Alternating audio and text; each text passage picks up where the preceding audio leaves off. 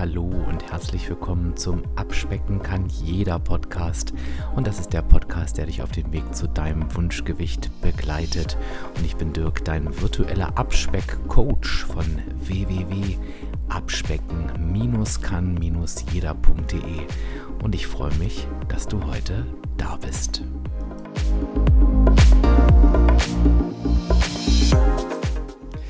Ja, und ich freue mich, dass wir in der heutigen Episode mal etwas weiter über den Tellerrand gucken, was das Thema Abnehmen angeht. Und du hast schon gehört, liebe Hörerinnen, lieber Hörer, ich habe gesagt wir. Das heißt, ich bin heute nicht allein. Ich habe heute einen ganz tollen Gast bei mir und den möchte ich dir einmal ganz kurz vorstellen. Also, zu Gast habe ich heute den Chris und die Geschichte von Chris begann im Dezember 2013 und zwar einen Tag nach seinem 30. Geburtstag und die Geschichte begann mit einem grauen Schleier vor den Augen. Und einige Monate und viele Untersuchungen später gab es eine Diagnose und die Diagnose hieß Multiple Sklerose. Und für den Fall, dass du das noch nicht kennst, das ist eine unheilbare Nervenkrankheit, die tatsächlich ähm, im Rollstuhl enden kann im schlimmsten Fall. Aber statt sich seinem Schicksal hinzugeben, hat er gesagt, nein, ähm, ich nehme die Diagnose an, ich hole das Beste aus meinem Leben raus und ich habe mir ein Zitat aufgeschrieben, das lautet, ich wollte nicht von meinem eigenen Leben hin und her geschubst werden, sondern 100% Verantwortung dafür übernehmen. Ja, und so wurde aus Chris der Biohacking Chris. Und äh, es kam auch ein Buch zum Vorschein, das heißt von, vom chronisch Kranken zum Biohacker. Und ähm, ja, mit Chris habe ich ja einen Mann, der den Menschen mit seiner Praxiserfahrung und seiner eigenen Geschichte wirklich hilft. Chris, ich freue mich sehr, dass du heute da bist. Danke für die Einladung, Dirk. Freue mich, hier zu sein. Super. Ich muss direkt mal nachfragen, weil ähm, ich glaube, das geht jetzt auch jedem, der die Geschichte so hört, ähnlich wie mir. Ich war total beeindruckt von, von diesem Satz, dass du, oder von deiner Entscheidung, dass du gesagt hast, nee, du lässt dich halt eben nicht fallen, sondern du gehst nach vorne. Und ich glaube, so selbstverständlich ist das gar nicht. Wie hast du das geschafft, so dieses Mindset hinzukriegen? Nee, ist es definitiv nicht. Also es ist absolut nicht selbstverständlich. Ähm, ich muss dazu sagen, das ging nicht von heute auf morgen. Mhm. Also ich habe nicht die Diagnose bekommen und bin am nächsten Tag aufgestanden und habe gesagt, jawohl, ab sofort geht's nur noch vorwärts und nur noch aufs Gas und so weiter. Das hat schon ein bisschen gedauert. Das war ein, das war ein Prozess. Ich muss zugeben, die Diagnose an sich hat mich nie so wirklich umgehauen, bis heute nicht. Ich kann ja gar nicht genau erklären, wo das herkommt. Äh, ich kann mir vorstellen, dass es ein bisschen damit zusammenhängt, dass mein Arzt damals meinte, die Multiple Sklerose an sich hat immer noch einen sehr, sehr negativen, sehr, sehr schlechten Ruf. Mhm. Aber dadurch, dass die so weit verbreitet ist und wir sind, glaube ich, bei 120.000 Patienten mittlerweile in Deutschland, wird halt sehr, sehr viel geforscht und ähm, wird sehr viel Geld in die Hand genommen. Die Pharmaindustrie entwickelt immer neue Medikamente und man kann, wenn man sie relativ früh erkennt und seinen Lebensstil anpasst und direkt interveniert, und sie behandelt sehr, sehr gut mit der Erkrankung leben, sofern man jetzt nicht einen dieser sehr, sehr schlimmen äh, Verlaufsformen hat, die, wie du eben kurz erwähnt hast, durchaus immer noch im Rollstuhl enden können. Und so in den 80er und in den 90ern war es halt sehr oft so, dass die Diagnose oft nicht stattgefunden hat. Also die Leute mhm. hatten irgendwelche Beschwerden, irgendwelche Symptomatiken, die Ärzte kamen erst gar nicht drauf oder sie sind überhaupt nicht zum Arzt gegangen. Mhm. Das hat sich dann gezogen und dann ist es irgendwie nach 10 oder 15 Jahren später ist es erst diagnostiziert worden. Dann war das aber schon, waren aber schon so viele irreversible Schäden vorhanden, dass eventuell schon Behinderungen stattgefunden haben, die halt nicht mehr rückgängig machbar waren. Und dann waren die Leute eventuell schon im Rollstuhl. Das ist heute nicht mehr so. Also die meisten Fälle, die, die ich kenne und von denen ich auch höre und auch Klienten, mit denen ich spreche, die haben die MS meistens sehr, sehr gut im Griff. Und dieses Mindset, das hat sich so, ich würde sagen, nach vier, fünf, sechs Monaten nach der Diagnose hat sich das dann ganz langsam entwickelt, weil ich für mich entschieden habe, ich habe halt nur diese zwei Möglichkeiten. Entweder mhm. ich lasse mich jetzt runterziehen und lasse mich gehen und gehe in diese, in diese Opferhaltung und fahre irgendwie diese Mitleidsschiene, oder ich nutze das einfach für mich und, und sehe das als Schuss von den Bug und als Chance, das Bestmögliche aus meinem Leben rauszuholen, weil mein Lebensstil nämlich bis zu der Diagnose eine Katastrophe war. Also Alkoholkonsum, Party, Stress, ähm, Nörgelei, Unzufriedenheit. Also da war wirklich ganz, ganz viele sehr, sehr negative Einflüsse. Und das habe ich halt auch geändert danach, weswegen ich im Nachgang auch sagen muss, dass die, die Erkrankung an sich oder Diagnose, die Diagnose an sich auch ja eine Chance für mich ist und mir geholfen hat, mein Leben einfach zu verbessern. Mhm. Ja. Wow. Das ist eine Hammer-Erkenntnis und ähm, ich habe gerade so gedacht, ja, ich glaube trotzdem, das spiegelt so ein bisschen wieder, wir haben ja eigentlich immer diese Entscheidung. Ne? Also ich glaube, du hast jetzt in einem sehr, sehr extremen Fall äh, treffen dürfen, aber wir haben ja immer die Entscheidung, tun wir es oder tun wir es nicht äh, in allen Lebenssituationen. Ne? Und ich glaube, ich finde, wenn ich dich so höre, dann, dann macht es das einem nochmal so ein bisschen bewusster auch und vielleicht auch ein bisschen leichter in der eigenen Situation zu sagen, ich treffe diese Entscheidung einfach auch, ich, damit fängt ja in meiner Welt immer alles an, zu sagen, ja, ich möchte jetzt einfach mein Leben in eine Richtung bringen, egal ob es jetzt beim Abnehmen ist oder allgemein bei Gesundheit oder auch bei anderen Dingen, wo ich es einfach hinhaben möchte, anstatt immer nur da zu sitzen und zu warten. Es gibt eben viele Menschen, und da zähle ich mich dazu, die immer erst diesen Schlag in die Fresse, sorry für den Ausdruck, aber ja. den benötigen, um erst ja. aufzuwachen und was zu ändern. Ich bin mir ziemlich sicher, also ich meine, ich kann es nicht, ich, ich kann es nicht beweisen und nicht vorhersehen, aber ich bin mir ziemlich sicher, wenn die Diagnose nicht gekommen wäre, mhm. hätte ich mein Leben sehr wahrscheinlich so weitergeführt, wie es war. Und ich kann nicht sagen, wie sich das halt entwickelt hätte und wie es mir heute gehen würde, weißt du? Insofern mhm. bin ich auch einfach dankbar dafür. Das mag vielleicht ein bisschen makaber klingen. Vielleicht habe ich auch einfach Glück, dass die Verlaufsform, wie ich sie jetzt habe, auch nicht so wahnsinnig schlimm ist oder dass ich nicht so stark drunter leide. Ich mache halt auch sehr viel dafür. Ja. Aber ich bin dankbar. Also ich muss ganz klar sagen, Stand heute bin ich dankbar für diese Diagnose. Ja, Wahnsinn. Ja, aber witzigerweise den gleichen Gedanken hatte ich auch, als du von deinem Lebenswandel äh, gesprochen hast. Da weiß man ja auch nicht, wie der, wie der ausgegangen wäre, schlussendlich. Das ist wahr, ja. Wahrscheinlich nicht besser. so, jetzt bist du aber nicht, äh, Chris, es ist ja nicht nur beim Mindset geblieben, was natürlich eine wichtige Voraussetzung ist, sondern du hast ja auch angefangen, dich ähm, mit Dingen zu beschäftigen. Also ähm, es, ich habe ich hab gerade gesagt, aus dem Chris wurde der Biohacking Chris. Wie bist du auf dieses Thema gekommen? Also ich kann es dir nicht mehr 100% sagen, womit ich angefangen habe, aber ich meine, der erste Schritt, den ich damals gemacht habe, war Meditation in mein Leben zu integrieren. Diesen mhm. Begriff Biohacking, den habe ich, weiß ich nicht, anderthalb Jahre oder zwei Jahre später eigentlich zum ersten Mal gehört, würde ich sagen. Ähm, das ist auch kein bekannter Begriff, ein ziemlich modernes Thema, was aus Amerika zu uns rübergeschwappt ist und was von jedem so ein bisschen anders definiert wird. Und von, für jeden gehören da auch andere Themengebiete dazu. Ich weiß damals, ich bin mir ziemlich sicher, ich habe mit Meditation angefangen. Da bin ich, soweit ich mich erinnere, über Conny Bisalski draufgestoßen. Das ist eine ganz bekannte digitale Nomadin. Die hat auf ihrem Blog drüber geschrieben. Die macht das schon viele, viele Jahre und hat auch schon vor sieben oder vor acht Jahren gesagt, dass sie davon ausgeht, dass so im Jahr 2020 plus minus Meditation in der Gesellschaftsmitte angekommen ist und deutlich ähm, selbstverständlicher ist. Weil das war damals noch ziemlich eh so, mhm. äh, wurde belächelt von der Gesellschaftsmitte. Und hat sie damals schon gesagt, sie wünscht sich, dass das in den Schulen unterrichtet wird. Und ich glaube, so wie sich das gerade entwickelt, ist das auch gar nicht so unwahrscheinlich, dass das in den nächsten Jahren passieren wird. Und bei Meditation ist es so, dass du normalerweise, wenn du damit anfängst, nicht direkt ein Ergebnis hast und sofort in deiner Balance und in deiner Mitte und so weiter.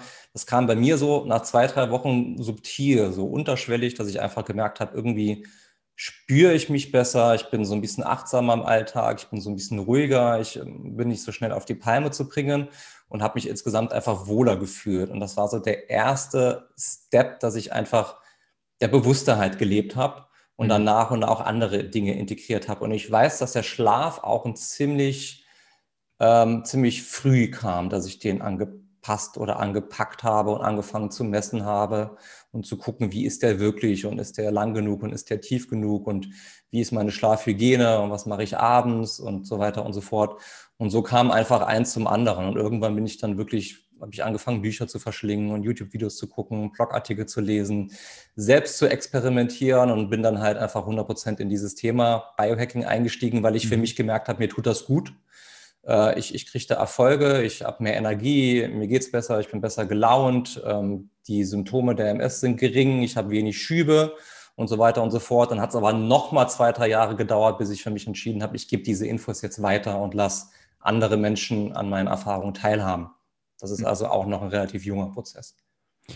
Wie würdest du denn, du hast es ja gerade selber gesagt, und das habe ich auch bei dir nachgelesen, weil ich hatte tatsächlich Biohacking schon gehört, ähm, mhm. hatte auch eine Vorstellung davon, aber irgendwie kein klares Bild. Und für alle Hörerinnen und Hörer, die jetzt gerade äh, sich wundern, was ist denn das? Man schreibt das also Bio, Biohacking sozusagen, würde man es Deutsch aussprechen. Und ich bin mir fast genau so. der eine oder die andere hat es auch schon mal gelesen. Ähm, und du hast für dich dann eine eigene Definition gefunden, weil du auch gesagt hast, so eine richtige ist wahrscheinlich auch einfach schwierig. Was heißt denn das für dich? Genau, also der, der Disclaimer, den ich gerne auch an der Stelle platzieren würde, wäre ganz einfach, dass, also je nachdem, was du halt für ein Medium liest, ne? wenn du mhm. irgendwie, weiß ich nicht, auf rtl.de oder sowas äh, was nachschaust, ja. dann hat Biohacking sehr, sehr viel zu tun mit Chip-Implantaten unter der Haut und solche Geschichten. Ne? Mhm. Äh, jeder definiert es für sich so ein bisschen selbst. Ähm, ich für mich definiere es so, dass du selbst in der Lage sein solltest, Verantwortung für dich und deinen Körper zu übernehmen. Es geht einfach darum, dass du ja als Mensch, als Individuum deine Gesundheit in deinen eigenen Händen hast. Es ist halt ganz oft so, dass viele, viele Menschen, die irgendwie gesundheitliche Probleme haben oder ihr Leben optimieren wollen, ihre Verantwortung immer noch an andere abgeben, zum Beispiel an Ärzte. Und mhm. mit diesem Mindset zum Arzt gehen, hier, mir tut was weh, macht, dass das weggeht. Ne? Mhm. Das funktioniert natürlich nicht. Und du hast halt dadurch, dass du auch so freien Zugang zu wahnsinnig vielen Informationen heute hast äh, und dich online auch weiterbilden kannst, die Möglichkeit, einfach dein Leben in Eigenregie zu optimieren, indem du einfach lernst und ausprobierst. Ne? Und Biohacking für mich habe ich einfach so definiert, dass ich sage, ich möchte die Prozesse, die in meinem Körper stattfinden und wie mein Körper auch biologisch funktioniert, so gut wie möglich verstehen und auseinandernehmen, damit mhm. ich in der Lage bin, und das sagen dann halt so viele in der, Def in der Definition, mein System zu hacken, so wie ein Computerhacker das macht. Mhm. Ich nutze den Begriff eigentlich eher selten. Ich will aber nichtsdestotrotz in der Lage sein, mein System, mein Körper, mein Geist, meine Biologie zu verstehen, um sie nach meinen Vorstellungen einfach zu kreieren und zu formen. Weißt du, das ist so mein, mhm. mein Hauptziel an der ganzen Geschichte. Einfach verstehen, was da hinten dran steckt, was, was da abläuft in meinem Körper und auch in meinem Geist. Also es ist nicht nur auf die Physis ähm, fokussiert, um dann einfach ja, mein Leben so zu gestalten, wie ich es haben möchte. Denn wir haben nur dieses eine, ich glaube, das schreibe ich auch auf meiner Webseite, und ja. dieses eine Leben ist sehr kurz. Und das mag ich einfach in Eigenregie und in Eigenverantwortung leben und nicht verschwenden und von außen steuern oder kontrollieren lassen. Gibt es da für dich ein Zielbild, wo du sagst, ähm, wenn ich das Biohacking perfekt drauf habe, ich formuliere es jetzt mal mit Absicht so, ne? Mhm. Ähm, dann gelingt mir das und das oder dann bin ich so und so. Gibt es da irgendwie so sowas? Ähm, ja, könnte ich schon sagen. Also das ändert sich natürlich, mhm. ähm, weil sich meine Ziele auch je nach Alter immer so ein bisschen ändern und je nach äh, Lebensumständen etc. Das mag mal ein Jahr sein, dass ich, ein, weiß ich nicht, muskulös sein will, einen guten Körper haben will. Das Jahr drauf mhm. mag das vielleicht sein, dass ich, ähm, dass meine Psyche gesünder ist, dass ich mich, dass ich glücklicher bin, dass ich mich wohler fühle, dass ich ähm, netter und lieber zu meinen Mitmenschen bin und solche mhm. Geschichten. Also es ändert mhm. sich halt wirklich immer so. Das ist einfach ein Prozess, auch ein lebenslanger Prozess, der sich immer wieder so ein bisschen anpasst.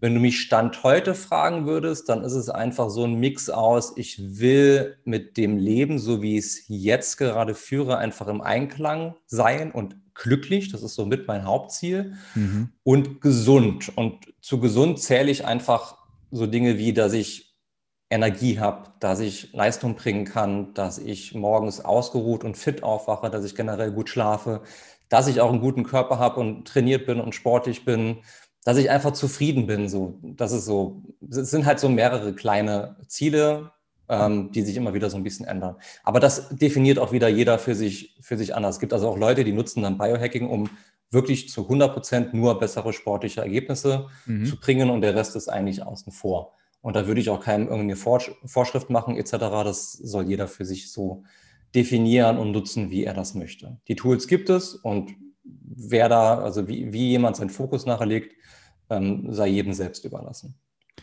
Und jetzt ist ja das Schöne bei dir, Chris, dass du ja ähm, aus deiner eigenen Erfahrung wirklich sagen kannst, ähm, bringt es was ist jetzt Quatsch, aber, aber ähm, hat das im Vergleich zu, zu vielleicht norm, typischen normalen Krankheitsverläufen irgendwas gebracht? Du hast es vorhin angerissen. Habe ich das richtig verstanden? Es war schon so, dass dein, dass dein Krankheitsverlauf auch besser dadurch ist? Oder kann man das, ähm, das Dadurch, dass ich relativ früh damit angefangen habe, mhm. entgegenzusteuern, habe ich halt keinen Vergleich. Ne? Mhm. Also wenn ich jetzt, äh, sagen wir, irgendwie fünf Jahre gar nichts gemacht hätte mhm. an Optimierung und dann fünf Jahre vorher in dieses Biohacking reingestiegen werde, äh, wäre, dann könnt ihr es ja direkt vergleichen und könnt mhm. ihr sagen, äh, okay, wie hat sich das entwickelt? Ne? Du müsstest eigentlich mich einmal klonen oder hättest mich klonen müssen 2013, 2014 und dann Chris Nummer 1 ohne Optimierung vergleichen mit Chris Nummer 2 mit Optimierung und dann gucken, wie sich die Krankheit entwickelt. Ich kann dir nur sagen, Stand heute bin ich seit über zweieinhalb Jahren schubfrei. Also die MS läuft normalerweise in Schüben. Das mhm. bedeutet, du kriegst normalerweise aktive, also in einer, in einem, in einer, äh, in einem Schub kriegst du aktive Entzündungsherde. Die können im zentralen Nervensystem sitzen, in der Halswirbelsäule, Brustwirbelsäule, im Hirn. Je nachdem und je nachdem, wie groß dieser Entzündungsherd ist und je nachdem, wo der auch sitzt, an welcher Stelle, hast du halt unterschiedliche Symptomatiken. Man mhm. nennt die MS auch die Krankheit der tausend Gesichter, weil mhm. du im Prinzip sämtliche Symptome haben kannst, die es gibt. Also du kannst wirklich von ganz einfachen Sensibilitätsstörungen, also dir kribbeln einfach nur die Hände oder die Füße, über Taubheit, über Blasenschwäche, aber auch über Schmerzen. Und dann kannst du halt wirklich alles Mögliche haben, auch so ganz, ganz diffuse Symptome wie Fatigue, also so Müdigkeit, so ganz, ganz schlimme mhm. Müdigkeit. Also nicht vergleichbar mit einer Müdigkeit, wenn du nur vier, fünf Stunden geschlafen hast, sondern so richtig so eine Schwere, dass du nicht mal eine Banane essen kannst, ohne danach wieder ins Bett gehen zu müssen.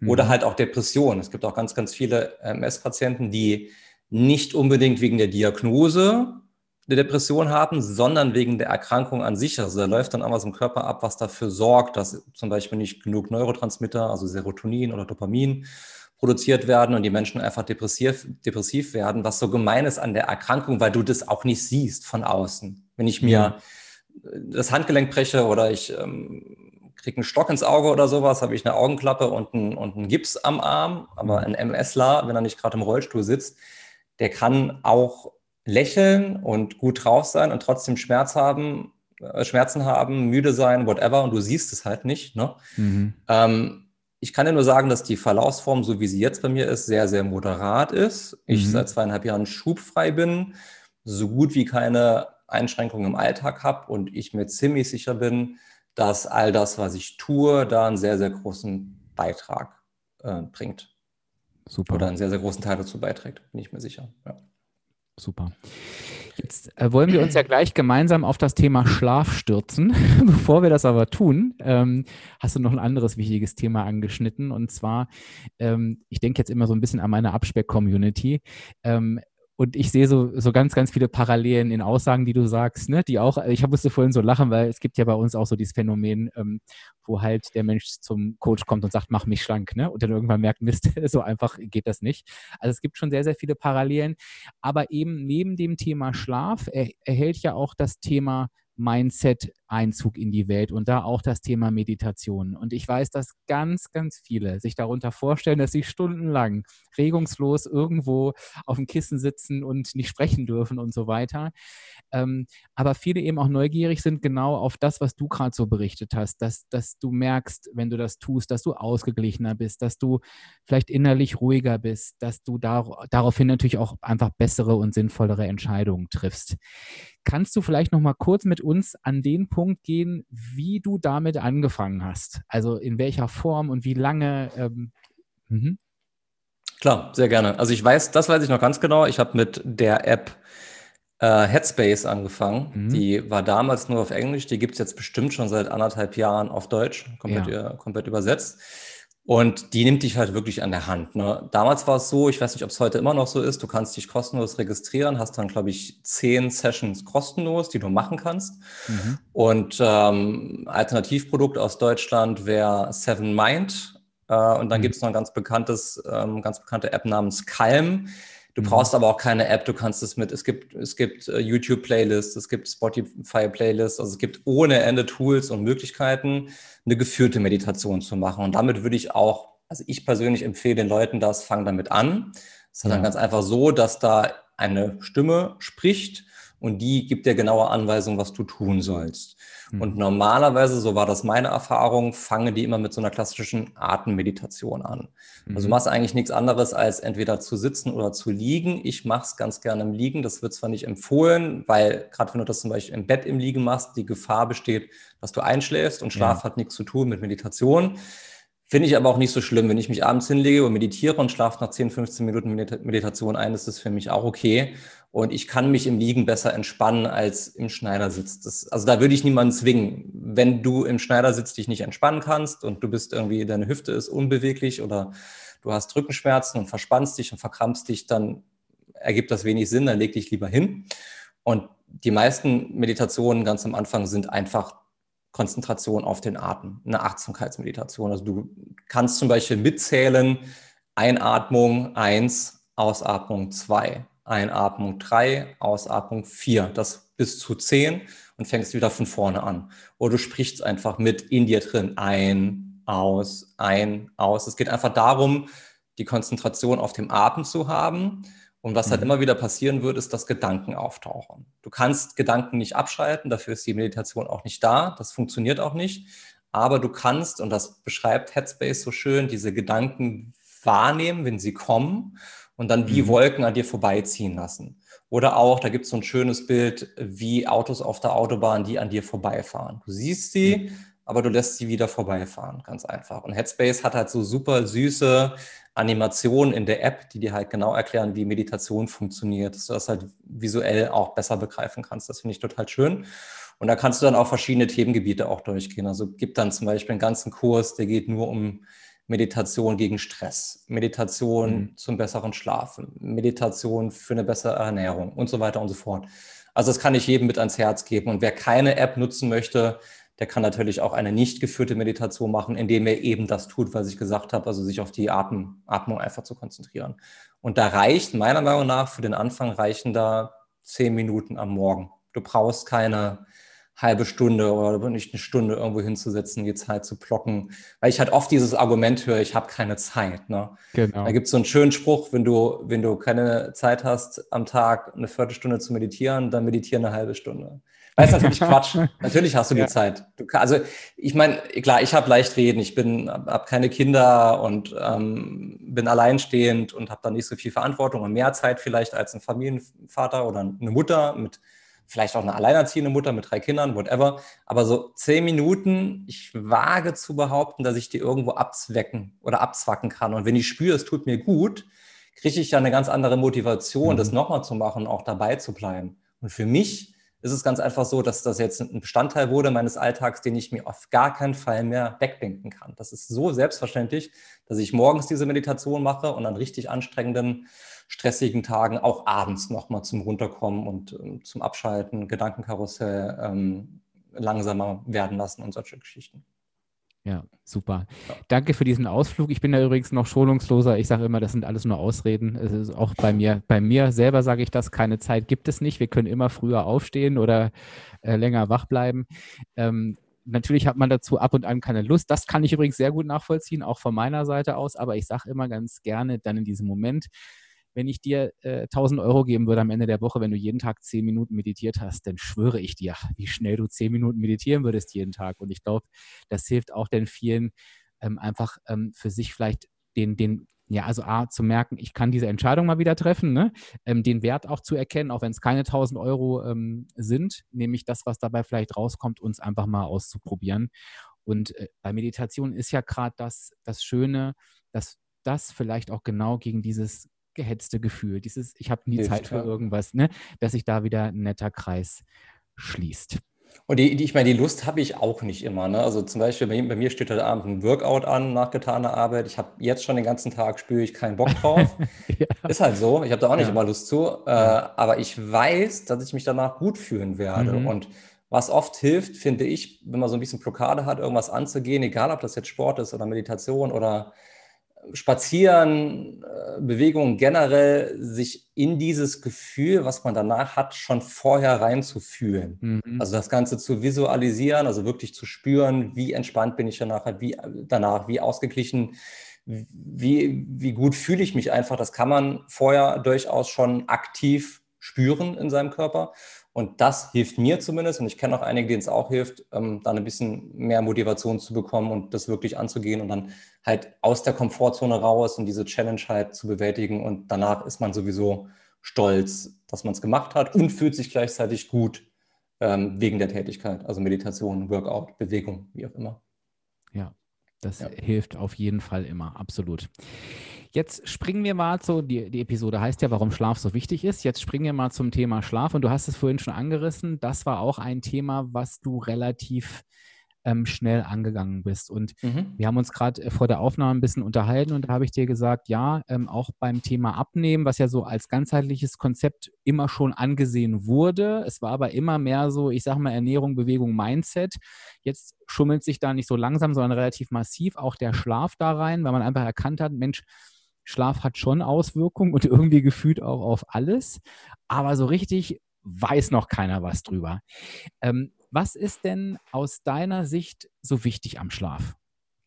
Also generell würde ich sogar sagen, weil, also ich gehe immer noch einen Schritt weiter. Du hast ja auch mhm. im Vorgespräch gesagt, dass der Schlaf ist eine Säule von vielen und es ja. ist noch nicht so richtig bekannt. Ich würde sogar sagen, es ist nicht eine Säule, es ist, es kommt davor und es ist die Basis und die Grundlage von all dem, was danach kommt.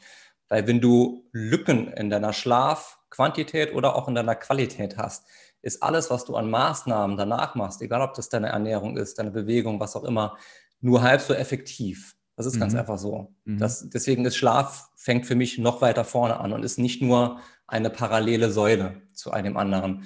Und mal unabhängig davon, dass die Schlafforschung noch sowieso nicht so wahnsinnig weit ist, ähm, also die steckt teilweise immer noch so ein bisschen in den Kinderschuhen, ist Schlaf auch nicht so richtig angekommen in der Gesellschaft. Also ich mhm. finde, Schlaf hat so ein PR-Problem. Als ich damals damit angefangen habe, also nach meiner Diagnose, war mein Lebensstil eben noch super stressig. Ähm, ich bin angestellt in der IT und ich weiß, dass dort inklusive mir es einfach hoch angesehen und mega cool war, wenn du so wenig wie möglich schläfst und so mhm. gestresst wie nur irgend möglich bist. Mhm und so viel Arbeit wie möglich hast. Oder krank arbeiten kommst. Also all die Dinge, die man überhaupt nicht tun sollte, werden da eben hoch angesehen. Da ziehen die Leute dann ihren Hut vor dir, wenn du mit mhm. vier Stunden Schlaf auskommst. Und jeder, der dir sagt, mir reichen vier Stunden Schlaf, ähm, sorry, aber das ist gelogen. Das ist rein physiologisch meiner Erfahrung nach völliger Nonsens.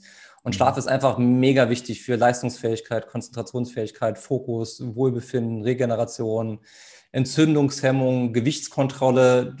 Soweit ich weiß, wenn du wenig schläfst, zum Beispiel wird weniger von diesem Leptin, also dieses sattmachende mhm. Hormon, ausgeschüttet.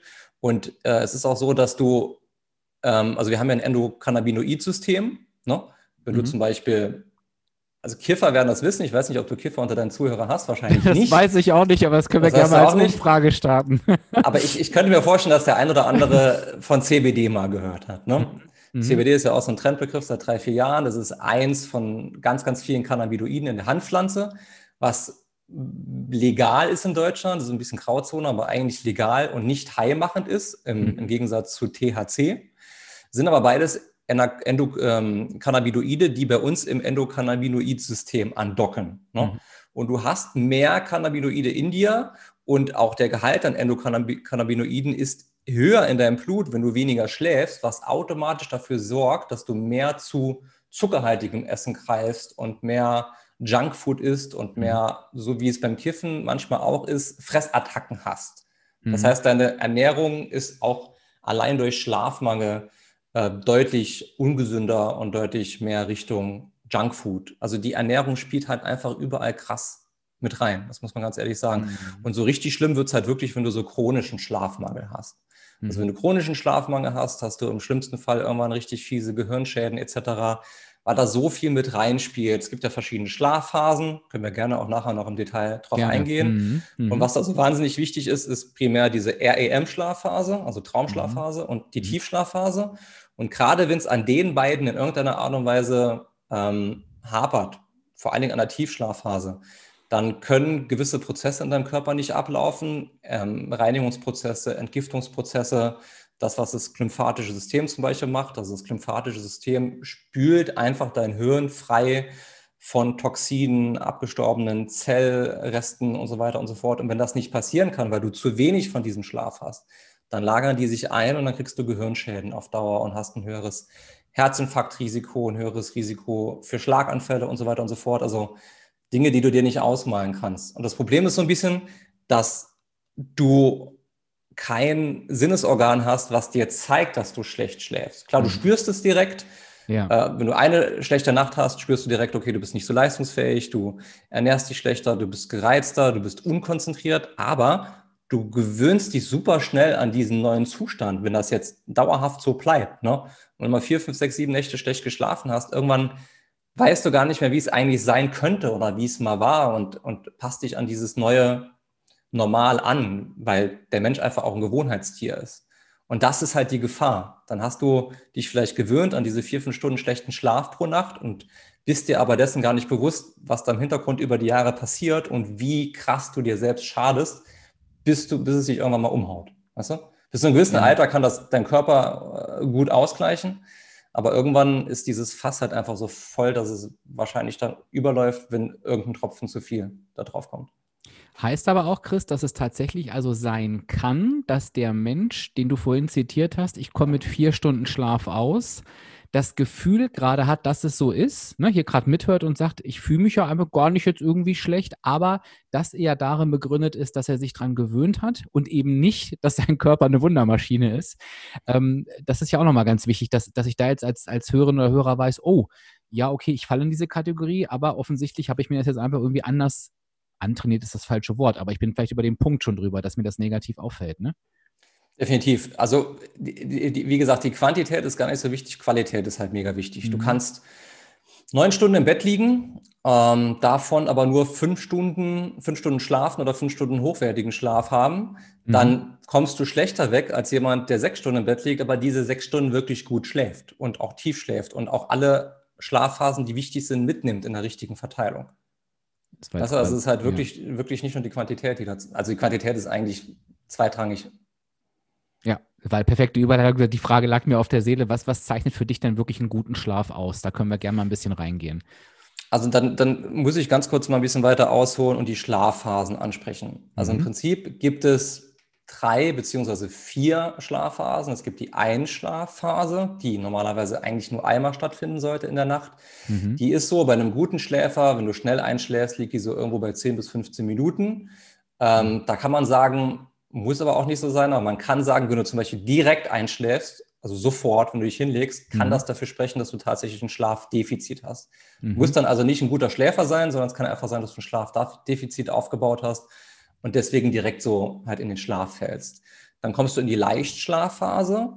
Das ist so die Phase, wo, der, wo du noch am schnellsten geweckt werden kannst, wo du noch am hellhörigsten bist.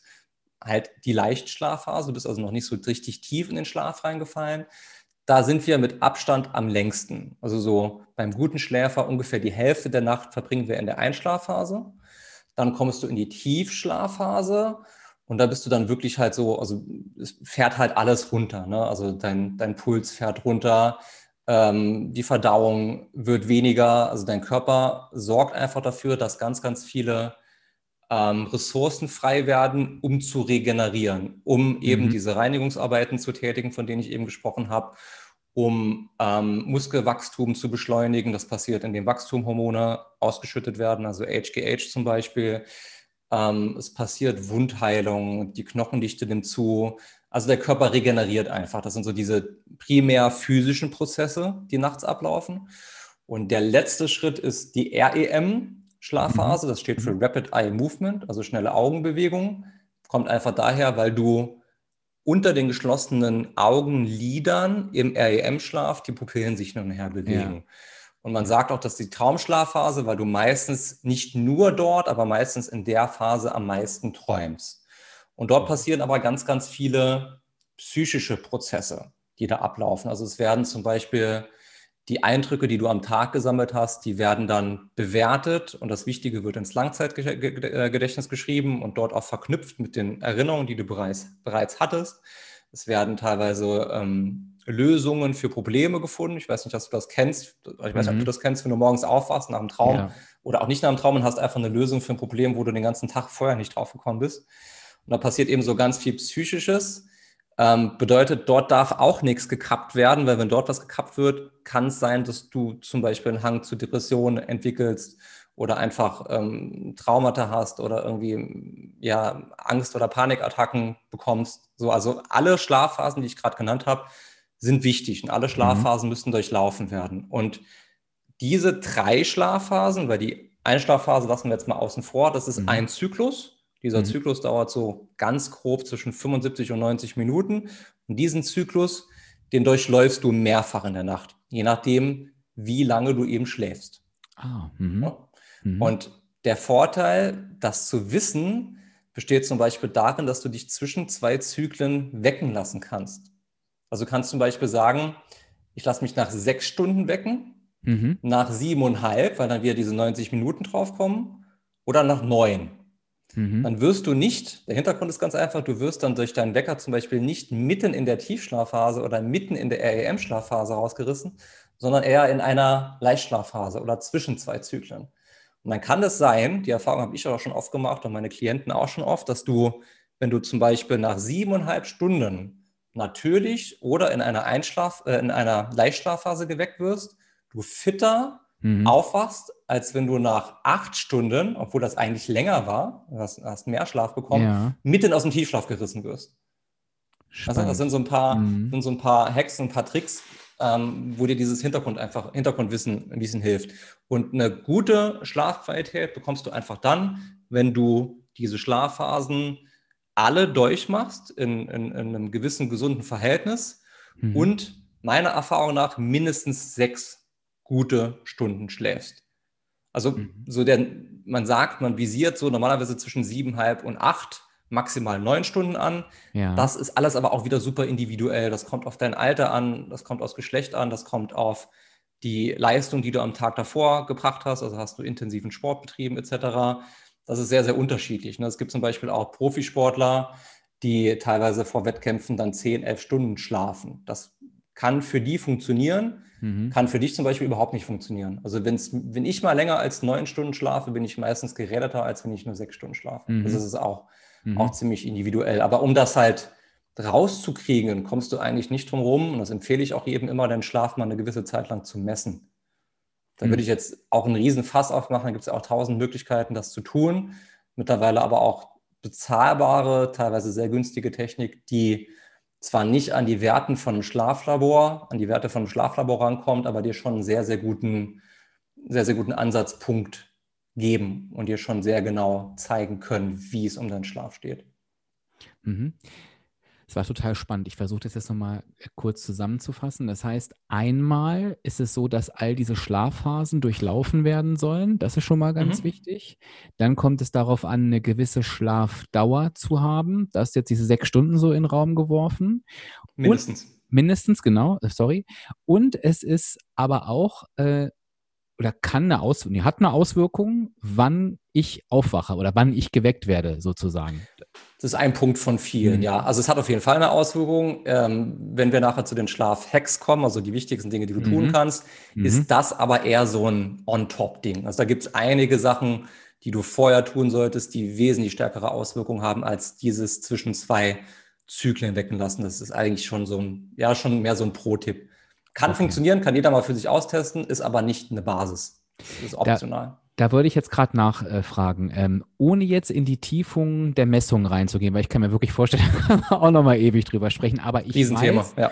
Ich weiß tatsächlich auch, dass das wirklich, also ja, Schlaf ist noch nicht so präsent, aber ich bin froh, der erste Schritt, und das kriege ich aus meinem Umfeld auch mit, die Leute gucken sich, sie versuchen ihn zu messen und gucken sich da etwas an. Das ist Mhm. definitiv so.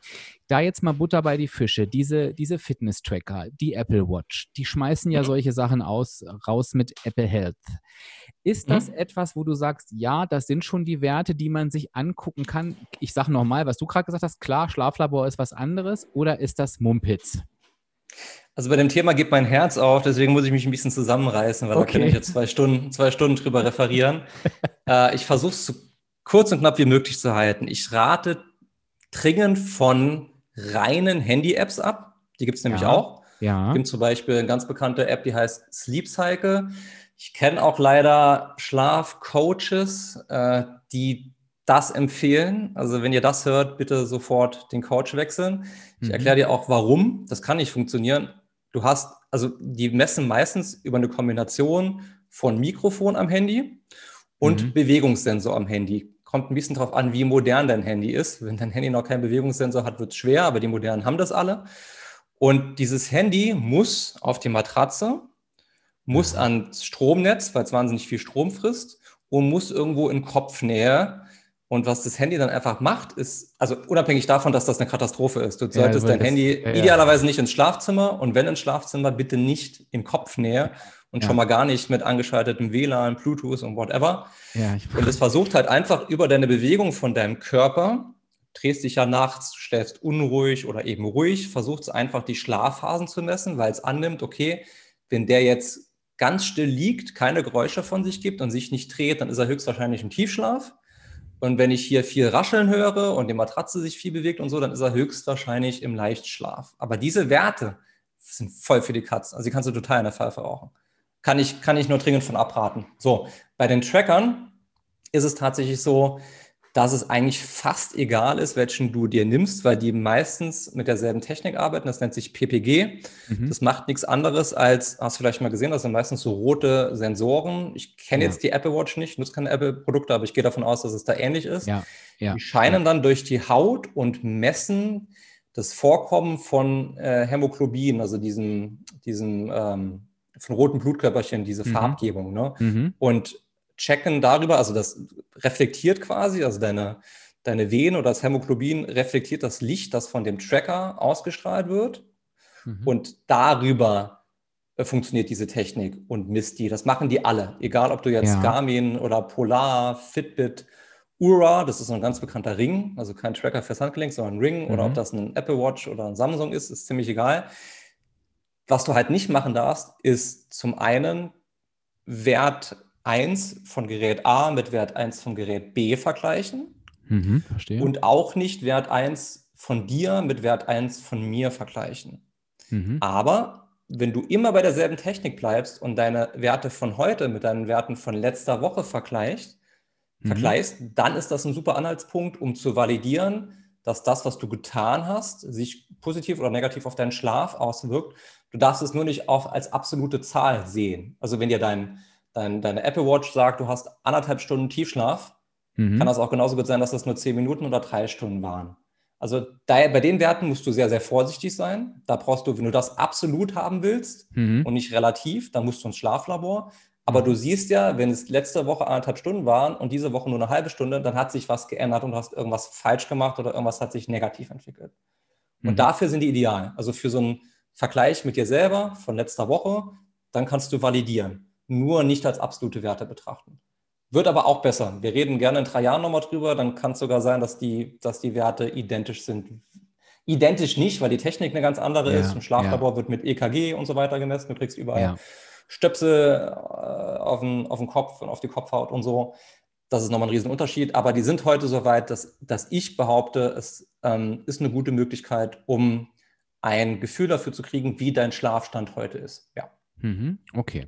Das heißt, ähm, wenn ich mein Gerät jetzt habe und nutze das, kann ich damit einfach vergleichen, ob was besser oder schlechter wird. Das ist, das, so. das ist die Kurzform meines, genau. meines Monologs, ja. Ja, ja also wobei deiner wesentlich aufschlussreicher war als meine Kurzzusammenfassung. Aber das wollten die Leute ja wissen. Ja. Nee, nee, das, ja nicht wissen. Da, doch, nee, nee, das, ich glaube, das, doch, ich glaube tatsächlich, ähm, dass die Hintergründe oft wirklich wichtig sind, weil ähm, jeder ja auch ich glaube schon, dass die Menschen Dinge verstehen wollen. Und äh, auch so mit der Matratze und ähm, ja, es ist ja auch gut, wenn man seinem Coach vertraut, aber ich habe auch so gedacht, ja, hm, irgendwie hätte jetzt mein Menschenverstand schon gesagt, dass das nicht funktionieren kann. Aber was ist ja, wenn ich aus dem Bett falle? Ich meine, da ist die Matratze auch im Zweifel ruhig, aber ob ich dann so gut geschlafen habe, weiß ich nicht. Aber ich glaube, es ist einfach nochmal gut zu hören, ähm, warum halt eben das so ist und dass man es, gerade, dass man es auch nicht vergleichen soll, ist immer noch so ein Thema. Wenn ich jetzt. Also eine, eine Sache würde ich ganz gerne noch damit äh, äh, zum Abschluss zu diesem Thema dazu sagen. Also man, man muss so ein bisschen differenzieren. Also die, die meisten Fitness-Tracker, die du so hast, also gerade mhm. von den eben besagten Firmen, die behandeln diese Schlafmessung so ein bisschen stiefmütterlich. Das heißt, mhm. das ist nur so ein ja, auch nur optional und bei denen so ein, so ein ganz kleines Modul. Die konzentrieren sich primär auf deine Schritte, auf deine Herzfrequenz, ja. auf zurückgelegte Stufen und Stockwerke und was auch immer. Ähm, die Technik ist zwar dieselbe, wie gemessen wird, aber der Algorithmus und der, die App, die da im Hintergrund ist, die unterscheiden sich halt schon. Und da würde ich dann tatsächlich, wenn jemand, wenn es jemand ein bisschen ernster meint mit seiner Schlafoptimierung und es geht nicht wirklich so, es geht ihm nicht wirklich um die Fitness, sondern mehr um, um den Schlaf, dann empfehle ich, besorgt dir lieber ein Produkt, was auf Schlafoptimierung spezialisiert ist und nicht einen Fitness-Tracker, der diesen Schlafpunkt nebenher bedient. Und da habe ich jetzt, das sehen die Zuschauer nicht, aber du siehst es, äh, ein Gerät von der Firma BioStrap. Und da ist einfach, das, siehst du vielleicht, das hat kein Display und nichts. Das brauche ich nicht. Ja. Ne? Also da, da ja. steht nicht drauf, wie viele Schritte und wie viel Uhr und es ist eine WhatsApp reingekommen und so, interessiert mich alles nicht. Und das macht primär nur Schlafmessung. Und da würde ich sagen, ist die Qualität nochmal so ein bisschen besser als bei so einem normalen Fitness-Tracker, was das halt mitbehandelt. Also das wollte ich noch sagen, wenn es jemand wirklich ernst meint, aber nicht mhm. ins Schlaflabor will, aber so gut wie möglich seine Werte haben möchte, dann eher so eine Firma wie BioStrap oder Urba, also O-U-R-A, das ist so ein Ring, womit mhm. du das messen kannst. Das sind so für mich so die zwei ähm, Top-Firmen, wenn es um Schlafoptimierung oder Schlafmessung geht. Weißt du? Aber ansonsten jemand, der so einen kleinen Überblick kriegen will, für den Anfang, da ist es fast egal, welcher Tracker da genutzt wird. Äh, kurze Zwischenfrage, hast du diese äh, ähm, Geräte auf deiner Website? Yes, es gibt ja. einen Menüpunkt, der heißt Empfehlungen und das ist unterteilt in die verschiedenen Unterpunkte, Schlaf und Nahrungsergänzungsmittel und Entgiftung und so weiter und so fort. Und da unter Schlaf ist alles, was ich nutze und was ich empfehle, ist aufgeführt ja. mit kleiner Beschreibung, ja. Perfekt. Also für alle, die jetzt im Auto sitzen, bitte konzentriert genau. bleiben. Ich packe, ja, ja. Die, packe die Website vom Chris natürlich in die Shownotes rein. Dann wisst ihr, wo ihr hingehen könnt. Dann müsst ihr euch das jetzt nicht, nicht merken. Ähm, das war mir auch nochmal wichtig, aber ich hatte auch in Erinnerung, ähm, dass man da was finden kann. Um dieses Thema Schlafmessung, jetzt, ich, jetzt habe ich mich ja doch auch ein bisschen festgewissen. Ne? Ich habe jetzt auch gerade, deswegen gucke ich die ganze Zeit nach unten, ich habe jetzt gerade hier meine, meine Schlaf-App mal aufgemacht. Mhm. Ähm, und ähm, du hast ja gesagt, finde ich gut, die absoluten Werte bitte nicht, ähm, bitte nicht so äh, beachten. Jetzt habe ich hier, also jetzt die Frage stellt sich, worauf kann ich denn jetzt achten, um zu wissen, was ist gut oder was ist nicht gut? Ich, äh, ich sehe jetzt hier Prozentzahlen, die meine App mir hier sagt, äh, zwischen Wach, Leichtschlaf, Tiefschlaf, REM, also genau das, was du gesagt hast, und einen Prozentsatz für die Schlafqualität. Kann ich damit irgendwas anfangen oder kann ich damit arbeiten? Ist das jetzt Apple oder was ist es? Die, also das, das kommt von der Apple Watch und wurde reingeladen in die kostenlose Schlaf-App Pillow, heißt die, glaube ich. Werbung ohne Auftrag. Okay. äh, ich, also ich wäre eher vorsichtig mit diesen, also was, was, was Firmen ganz gerne machen, ist dir zu sagen, wir haben jetzt hier die verschiedenen Werte, also deine Schlaf, Dauer, mhm. die Anzahl von Schlafphasen, also wie verteilt sich das? Mhm. Und dann wird das durch einen Algorithmus gejagt und irgendwie abgeglichen mit deiner Herzfrequenz und mit deiner HRV, also deiner Herzratenvariabilität, auch ein sehr, sehr wichtiger Faktor. Und dann schmeißen die da gerne so einen Gesamtwert, der nennt sich irgendwie dann Readiness, Sleep Score, je nach ja. Firma, schlafen, ja. äh, ähm, hauen den raus. Den an sich, das kommt so ein bisschen auf die Firma an, aber du als Ansatz, um zu sehen, okay, hat sich was verändert? Ja, würde ich ihn schon nehmen. Mhm. Aber die Hauptwerte, auf die ich tatsächlich achten würde, wäre die Dauer von REM und von Tiefschlafphasen. Das ist so ein bisschen, und Gesamtschlafphase. Dauer Gesamtschlafphase, Dauer REM, Dauer Tiefschlaf. Und ich mhm. würde so ein bisschen auch noch auf deine Herzfrequenz und deine HRV achten. Also Herzfrequenz, wie hoch war die oder wie tief war die? Ich weiß nicht, ob HRV hier auch noch angezeigt wird. Wahrscheinlich schon, ne? Ich glaube, Ahnung. Wird, muss ich müsste jetzt mal rein, bestimmt in, bei Apple Health, aber hier in meiner App sehe ich tatsächlich nur die, wie lange war ich, in Prozent auch nur, wie lange war ich in den einzelnen Schlafphasen, kann ich hier sehen. Mhm. Das, da, also da würde ich ein bisschen drauf achten, muss aber auch da wieder dazu sagen, dass ähm, diese Technik, dieses PPG, sich ein bisschen schwer tut, zwischen REM und Tiefschlafphase zu 100 Prozent zu unterscheiden. Mhm. Also idealerweise nimm die Werte so ein bisschen als relative Werte, vergleich sie von Tag zu Tag oder von Woche zu Woche und schau ein bisschen auf die Dauer oder die Länge der Schlafphasen und der Fokus mhm. sollte auf REM und Tief liegen. Beides sollte vorhanden sein mhm. und beides in einem ungefähr ähnlichen Verhältnis. Also wenn du siehst, du hast Tag für Tag nur 10 Minuten Tiefschlaf, 5 Minuten Tiefschlaf, 15 Minuten Tiefschlaf, dann hast du ein Problem, dann stimmt irgendwas nicht. Dann musst du irgendwo ansetzen, weißt du? Ja, verstehe. Das heißt, wenn ich jetzt, ich, das ist so doof, dass ich die Zeiten nicht sehe, ne? Ich versuche das jetzt, aber da kann ja jeder auch in seiner App gucken. Das heißt, wenn ich jetzt sehe, ich habe, ich habe leider nur die Prozente, 12 Prozent, nee, ist das richtig? Nee, warte mal, 14 Prozent REM, 28 Prozent mhm. Tiefschlaf, das wären halt 42. Das wäre sehr gut. Das ist das schon gut? Sehr gut. Ja? Das ist sehr gut, ja. Und 46 Also kannst du ja rechnen, wenn du sagst, ich habe hab eben gesagt, ein sehr guter Schläfer hat ja. ungefähr 50 Prozent Leichtschlaf. Ja. Und du hast ja jetzt aufgerechnet, bist bei ja. 42 für REM und Tief und wärst dann ja. bei 58 ungefähr vielleicht. Also hast du schon sehr, sehr gute Werte, definitiv. Ja. Also 12 Prozent war ich wach, aber 46 Prozent äh, Leichtschlaf hat er mit drin. Okay. 12 Prozent wach würde ich schon eher als relativ viel ansehen. Also es ist völlig normal, dass du Wachphasen nachts hast, so zwischen, ja. also ich habe immer so zwischen vier und sechs. Manchmal merkst mhm. du es gar nicht oder oft merkst du es gar nicht. Also manchmal denke ich, ich habe durchgeschlafen und war aber doch vier, fünf Mal wach für fünf Minuten, weiß ich nicht. Aber was hast du gesagt? 12 Prozent, das kommt mir schon relativ viel vor. Muss ein bisschen 12 Prozent war ich wach, ja steht hier irgendwie von der Zeit. Ich finde die Zeiten jetzt nicht. Ich will jetzt auch die, die Hörerinnen und Hörer nicht mit meinen Werten langweilen, aber, ähm, aber ich finde, diese 50 Prozent sind ja schon mal ein guter, ein guter ähm, äh, Messwert zum äh, Leichtschlaf, hast du gesagt. Und ähm, ja. dass die Phasen eben drin sein müssen.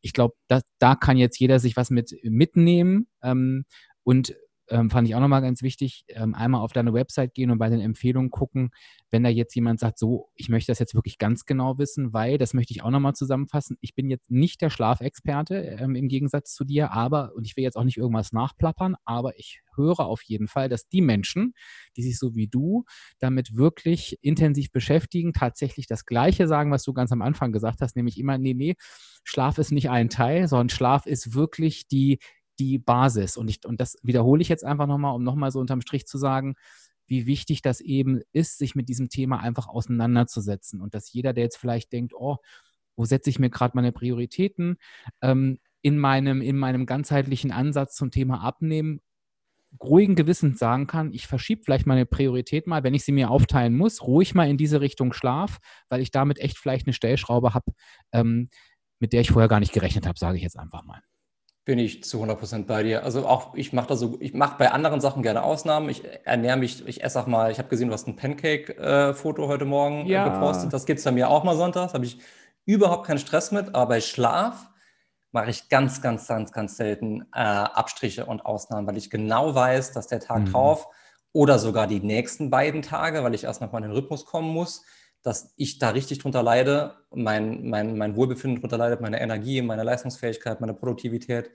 Ähm, da mache ich keine Abstriche. Also ja, da sollte der Fokus drauf liegen. Mhm. Ich habe einen Satz, würde ich ganz gerne noch kurz zu dieser Tracking-Geschichte sagen, bevor ich glaub, das untergeht. Ich glaube, da können wir noch eine neue Episode ich aufnehmen. Weiß, aber, ist, aber das, das ist wichtig. Spannend. Ja, ja, hau lasst, raus. Lasst euch nicht von den Werten Kürre machen. Du, was halt schnell passiert ist, dass du so fasziniert bist von der Technik und Mist und Mist und dich nur noch auf die Werte stürzt.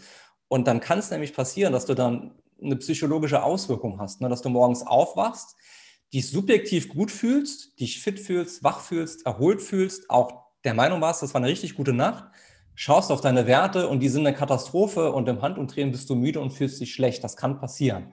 Deswegen mhm. bitte immer so mit Abstand äh, diese Werte betrachten, nicht ständig messen, des Messens willen, nicht jeden ja. Tag messen, sondern mal eine, eine, Woche messen, dann deine Änderungen vornehmen und dann ja. nochmal mit einer Woche validieren und gucken, hat das was gebracht. Und auch wenn, wenn ich zum Beispiel merke, so, meine Werte sind jetzt eine Woche konstant, ich schlafe gut, ich fühle mich gut, ich bin fit, dann lasse ich das Ding aus. Dann trage ich das auch nachts mhm. nicht. Also ich mhm. messe dann nicht nochmal ewig nach. Ne? Da würde ich so ein bisschen drauf achten. Also wenn du dich wirklich, wirklich gut fühlst, ist das für mich auch wichtiger als irgendein Wert von irgendeiner App, von irgendeinem Handy oder einem Tracker. No, ne? weil darum geht es ja. Ja, aber ich glaube, ich finde, das kam auch gut rüber bei dem, was du gesagt hast. Es ist wirklich ein Überprüf, eine, für eine Überprüfung der Veränderung auch und eben zu gucken, ob da irgendwas passiert ist. Ja. Um jetzt nochmal ähm, in die Praxis zu kommen. Jetzt sage ich so, das hat mich ja alles überzeugt. Ich möchte jetzt was für meinen Schlaf tun. Mit Messen ist es ja nicht getan, sondern ich muss ja auch irgendwas dafür oder dagegen tun. Und ähm, gibt es Dinge, wo du sagst, jetzt sind wir wieder beim, ich würde mit dem kleinsten Aufwand vielleicht anfangen, diese mhm. Dinge kann ich wirklich tun, um besser mhm. zu schlafen, ohne komplett mein ganzes Leben umzukrempeln? Das ist das Schöne an der Schlafoptimierung. Da gibt es sehr, sehr viele Dinge, die du super leicht, kostengünstig oder kostenfrei umsetzen kannst und die einen riesigen Hebel haben. Und mhm. was ich da als erstes angehen würde, wäre tatsächlich eine, ähm, ein ähnlicher Rhythmus. Bedeutet zu einer immer ähnlichen Zeit ins Bett und zu einer immer ähnlichen Zeit aufstehen. Ähm, Abweichungen plus minus 30 bis 60 Minuten sind da nicht schlimm. Mhm. Nur, wenn du zum Beispiel hingehst ähm, und samstags, also bist berufstätig, montags bis freitags, stehst immer um 6 Uhr auf und samstags und sonntags schläfst du bis um 10. Mhm. Hat dein Körper ein Problem. Weil wir haben alle ähm, einen, einen zirkadianen Rhythmus. Zirkadian bedeutet ungefähr 24 Stunden, also quasi der Tag, der 24 Stunden läuft. Ne? Mhm. Und der Körper passt sich an diesen zirkadianen Rhythmus an und den bringst du durcheinander, wenn du deine zu Bett geh und deine Aufstehzeiten krass veränderst. Ne? Ganz mhm. klassisches Beispiel, Jetlag. Du fliegst mhm. zum Beispiel nach mhm. Bali. Mhm. Bali ist sechs Stunden voraus, wenn ich mich nicht irre. Also bei denen müsste es jetzt ungefähr 8 Uhr am Abend sein, 8, 9 Uhr am Abend. Ähm, ein Jetlag ist ja nichts anderes, als dass du die Zeitzone mit dem Flugzeug ganz, ganz schnell durchquerst mhm. und dein Körper aber noch in Deutschland oder in ja. deiner ursprünglichen Zeitzone feststeckt und ja. dort dein zirkadianer Rhythmus ist. Und man braucht ungefähr, sagt man, für eine Stunde Zeitverschiebung, je nach Konstitution, je nach Alter, je nach Gesundheitslevel, eine, einen Tag, um diese Stunde auszugleichen. Mhm. Das heißt, du brauchst im Durchschnitt eine Woche, wenn du nach Bali fliegst, um in diesen neuen Rhythmus zu kommen. Mhm. Das ist halt mega abhängig von äußeren Faktoren. Wirklich, wie fit bist du, welchem Geschlecht hörst du an, gehörst du an, was machst du vor Ort, gehst du direkt ins Licht, passt du deine Schlafzeit an, was ist mit Alkohol, was ist mit Sport, also du kannst da sehr, sehr viel machen. Mhm. Aber wenn du halt hier zu Hause am Wochenende deutlich länger schläfst, bist du quasi in einem kleinen Jetlag drin. Also es kann dann sein, dass du montags, wenn du wieder um sechs aufstehen musst, dass dein Rhythmus so durcheinander gekommen ist durch diese zwei Tage, dass du einen sogenannten Wochenend-Jetlag hast. Und das kennen viele äh, Arbeitnehmer, weil das in Kombination mit dem Montagsplus, wenn du deinen Job auch hm. nicht magst, ist natürlich Horrorvorstellung. Ja. Das kommt dann halt alles zusammen. Deswegen würde ich da immer darauf achten, konstant plus minus eine halbe Stunde zur selben Zeit ins Bett und zur selben Zeit aufstehen. Würdest du so weit gehen, Chris, dir einen Wecker am Wochenende zu stellen? Ich stelle mir einen Wecker, ja. Also okay. mein Wecker ist ein Backup. In der Regel bin ich wach, wenn der klingelt. Ja. Äh, weil mein Körper darauf eingestellt ist und die innere Uhr sehr, sehr gut geeicht. Mhm. Aber der klingelt aber auch, weil ich selbstständig bin, neben einem Hauptjob und ich am Wochenende am produktivsten bin, weil ich da die meiste Zeit habe. Das ist wieder ja. ein anderer Faktor. Also ich habe einen Grund zum Aufstehen und ja. stehe auch gerne auf und freue mich tierisch drauf. Aber ja, auch wenn dem nicht so wäre, würde ich mir einen Wecker stellen. Ich würde dann maximal eine Stunde länger schlafen, aber mehr nicht. Mhm. Okay. Ja. Das ist ein sehr wichtiger Punkt, der wirklich meiner Meinung nach einfach umgesetzt werden kann. Das ist eine Gewohnheitssache. Mhm. Ähm, und dann gibt es eben ganz, ganz viele Sachen äh, in Bezug auf Schlafhygiene, die man machen kann. Die allerwenigsten Menschen, die Schlafprobleme haben, haben wirklich eine handfeste Schlaferkrankung, also eine Insomnie oder ähnliches. Mhm. Meistens hapert es irgendwo an der Schlafhygiene. Sie machen irgendwas tagsüber falsch, was sich dann negativ auf den Schlaf auswirkt. Und da würde ich dann im Schlafzimmer beginnen, weil du da auch mit einfachen Dingen wirklich viel machen kannst. Das fängt an bei der Temperatur. Die mhm. allermeisten Menschen haben die Heizung an im Schlafzimmer und dort ist es zu warm. Dann haben mhm. die dieselbe Temperatur wie im Wohnzimmer, weiß ich nicht, 21, 22, 23 Grad. Das mhm. ist zu viel. Idealerweise, ich weiß, das ist kalt, aber man gewöhnt sich dran, hast du zwischen 16 und 18 Grad im Schlafzimmer, hast also die Heizung aus. Mhm. Und das sorgt einfach dafür, dass dein Körper schneller in diesen wichtigen Tiefschlaf fallen kann. Verstehe. Mhm. Also deine Körperkerntemperatur ist sehr, sehr ausschlaggebend für die Tiefe deines Schlafes. Mhm. Und wenn die nicht absinken kann, weil es einfach zu warm ist, dann hast du halt im Sommer hast du das Problem zum Beispiel, wenn es einfach zu heiß ist, du wohnst im Dachgeschoss oder wie auch immer, dann kennst du das bestimmt aus eigener Erfahrung, dass du mhm. länger brauchst zum Einschlafen ja. und dass dein Schlaf auch nicht so erholsam ist. Dann habe ich dieses Jahr, habe ich da jetzt eine Investition getätigt, die ähm, meinen Schlaf im Sommer auf ein anderes Level gebracht hat. Ist auch verlinkt auf meiner Webseite. Ähm, mhm. ChiliPad nennt sich das, von der Firma Chili, beziehungsweise der Nachfolger heißt, heißt ULA. Wenn du nie danach gesucht hast, hast du wahrscheinlich nie davon gehört. Mhm. Das ist ähm, eigentlich ziemlich einfach. Das ist quasi eine Klimaanlage fürs Bett. Also es ist eine Matratzenauflage, auf die du dich mhm. legst. Also das Spannbettzug kommt noch drüber.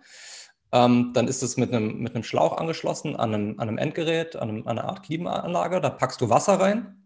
Dann wird dieses Wasser runtergekühlt und wird in diese Matratzenauflage durch ganz viele kleine Äderchen äh, geleitet. Mhm. Du mhm. liegst halt drauf, dadurch geht deine Körperkerntemperatur runter und diese, diese, diese Temperatur, die niedrige, die bleibt quasi unter der Decke. Also du musst dich zudecken, hast dann wie so ein Zelt und diese niedrige Temperatur bleibt quasi über deinem Körper oder zwischen deinem Körper und der Decke. Dadurch ist die Körperkerntemperatur niedriger. Dadurch schläfst du tiefer und schneller ein. Mhm. Das Ding macht natürlich Krach. Kann aber auch wieder von Vorteil sein. Das ist dann sogenanntes weißes Rauschen, wie eine Flugzeugturbine, wie ein Ventilator, wie ein Regen. Und das mhm. lieben ganz, ganz viele Menschen, weil das auch sehr, sehr schlaffördernd sein kann.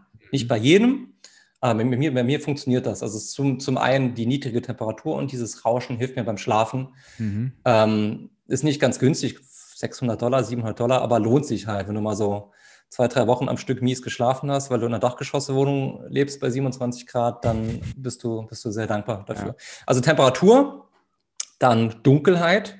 Mhm. Idealerweise so dunkel, dass du deine eigene Hand nicht vor dem Gesicht sehen kannst. Und okay. da gibt es Möglichkeiten. Wenn du keine Rollläden hast, dann arbeitest du mit dicken blickdichten Vorhängen oder ähnlichem. Also das, ja. das ist sehr wichtig. Ja. Das gilt auch für so ganz, ganz kleine Lichtquellen, wie zum Beispiel bei einem, bei einem Bäcker, der eine LED-Anzeige hat, für die Uhrzeit. Das kann reichen, dass dieses Licht durch deine geschlossenen Augenlider in die Zirbeldrüse, die, die sitzt direkt hinter dem, hinter dem Augapfel, quasi aufgenommen wird oder sogar durch die Haut, also über Hautrezeptoren, also Lichtrezeptoren mhm. auf der Haut und dann Melatonin, das ist unser Schlafhormon, nur verzögert abends produziert wird oder in geringerem Ausmaß produziert wird und du dadurch schlechter schläfst. Und Spannend. das, also ich, mhm. ich bin da so crazy, wenn ich auf Reisen bin, habe ich immer so, ein, ähm, so eine Rolle Klebeband dabei und ziehe überall, die, zieh überall die, die, die Stecker aus der Steckdose, bei Lampen, bei ja. Weckern etc. Und wo das nicht geht, zum Beispiel beim Fernseher oder sowas mit diesem roten Punkt, klebe ich Klebst das eiskalt ab. Ja. Und das hilft mir. Ähm, ja. Ich mache es natürlich wieder weg, das äh, gibt auch keine Rückstände etc. Ähm, aber habe ich immer dabei. Und das dritte mhm. ist Stille. Ich, mir ist bewusst, dass wenn jetzt hier Zuhörer und Zuhörerinnen, die irgendwie in Berlin Mitte oder so wohnen, mhm. klar, ist eine andere Hausnummer als jetzt bei mir hier auf dem Land. Aber auch da gibt es Möglichkeiten, mit Ohrenstöpseln zu arbeiten oder wie auch immer, so gut wie möglich zumindest, weil auch das ist sehr wichtig. Und gerade, du hast mir auch gesagt, dass du ja primär ähm, weibliche Zuhörer hast. Ja. Mhm. Ist, es, ist es bewiesen mittlerweile, dass ähm, Frauen generell einen leichteren Schlaf haben. Das ist wie so oft evolutionsbedingt, mhm. weil die Frau das Kind halt schreien hören muss. Deswegen Verstehe. hat die immer so, ein, so einen integrierten, ja, wie so einen integrierten Alarm. Mhm. Ähm, die wacht also schneller auf. Gerade für die ist Stille richtig, richtig wichtig. Mhm. Und gerade die haben ja sehr oft Probleme, wenn der Partner schnarcht. Ne? Ich kann ja. das selber von meiner Mama, mein Papa schnarcht sehr stark. Das bringt die um den Verstand. Er ist mhm. morgens, naja, ausgeruht nicht wirklich, weil er noch eine Apnoe hat. Das kommt dann dazu, ja. diese mit Atemaussetzer und so weiter und so fort. Aber sie muss mit Stöpseln schlafen, sonst hilft es nicht. Mhm. Und wenn man sich leisten kann, empfehle ich, besorgt euch zwei Schlafzimmer oder eine Backup. Schlafmöglichkeit, mhm. wenn es wirklich schlimm ist. Weil mhm. gerade Frauen einfach einen sehr, sehr leichten Schlaf normal haben. Zumindest einen leichteren Schlaf als Männer haben. Also die drei mhm. Faktoren im Schlafzimmer, ähm, Temperatur, äh, Licht oder Dunkelheit und ähm, Stille. Das ist sehr wichtig. Jetzt gibt es ja, ähm, ja, also, kann ich mir daraus jetzt ableiten, logischerweise, was ich nicht machen soll, ist ja auch klar, aber gibt es noch eins, wo du sagst, das ist ein absolutes No-Go? Ähm, Absolut. Koffein. Koffein, Koffein, also nicht generell No-Go, ich bin auch Kaffeetrinker, aber ja. Koffein, das wissen viele Menschen nicht, haben eine sehr, sehr oder hat eine sehr, sehr lange äh, Halbwertzeit. Mhm. Äh, das heißt übrigens halb mit B wie Bertha, nicht T wie halten, das denken auch viele. Mhm. Bedeutet nichts anderes, als dass die aufgenommene Menge Koffein nach dieser Halbwertzeit, die ist bei Koffein so zwischen fünf und sieben Stunden, noch zur Hälfte im Blut ist. Also wenn du 120 Milligramm um 17 Uhr zu dir nimmst, hast du 60 Milligramm um 22, 23 Uhr, wenn du ins Bett gehst, immer noch in deinem Blut am Zirkulieren. Spannend. Und das macht dir den Schlaf kaputt. Und viele, viele, viele Menschen trinken um 16, 17 Uhr immer noch einen mm. Kaffee oder abends um 22 Uhr einen Espresso nach dem Essen.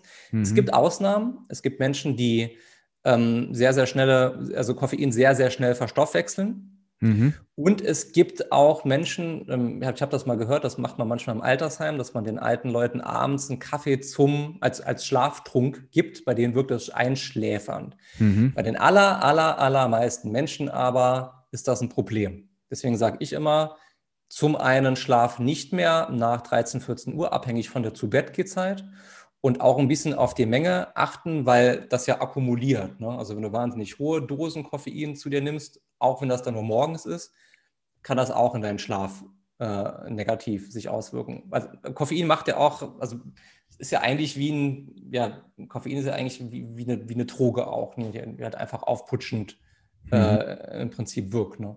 Das ist ein Ding, wo du auch sehr, sehr einfach, finde ich, ähm, was tun kannst, um deinen Schlaf zu verbessern. Also geht natürlich auch für grünen Tee, für schwarzen Tee, für Energy Drinks, also alles, wo in irgendeiner Art und Weise äh, was Aufputschendes drin ist, also Guarana und wie heißt denn, es gibt ganz viele moderne Getränke, wo du denkst, ja, okay, die sind aufputschend, haben nichts mit Koffein zu tun, aber im Endeffekt sind das alles Koffeinderivate, die irgendwie aufputschend wirken. Weißt du? Mhm. Und das finde ich, find ich nochmal einen ganz wichtigen Punkt, weil ähm, da wäre ich jetzt auch nicht auf, auf die Idee gekommen, ähm, da am Nachmittag zu suchen nach einer Ursache. Ne? Mit, mit, das mit dem Kaffee hat total Sinn ergeben. Und vielleicht ist tatsächlich äh, die eine oder der andere dabei, die oder der jetzt sagt, Mensch, ja, dann äh, achte ich mal darauf und vielleicht ist es genau da die Ursache, ne? Oder da der Unterschied, dass ich manchmal nachmittags Kaffee trinke und manchmal eben nicht. Aber es ist nicht nur der Nachmittag, es ist der komplette Tag und der beginnt sogar schon, also dein Schlaf der kommende Nacht beginnt in dem Moment, wo du morgens aufstehst.